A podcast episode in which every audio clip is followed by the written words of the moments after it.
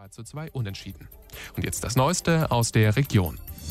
Der Oberkochener Verein Kinder von der Straße unterstützt soziale Projekte. Jetzt hat er zum zweiten Mal den Ulla Hausmann Preis verliehen. Er ging an das Projekt eChecksnet des Ahlener Vereins Vision Leben. Das Projekt kümmert sich um Kinder und Jugendliche, deren Eltern sich Nachhilfe nicht leisten können. Ihnen wird auf ehrenamtlicher Basis Nachhilfe angeboten. Der Preis wurde am Abend in Ellwangen verliehen und ist mit 2000 Euro dotiert. Bei der Verleihung war auch Landesinnenminister Gall mit dabei.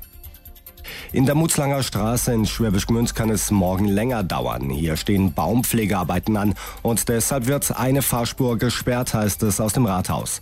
Die Arbeiten sind morgen zwischen 6.30 Uhr und 10 Uhr.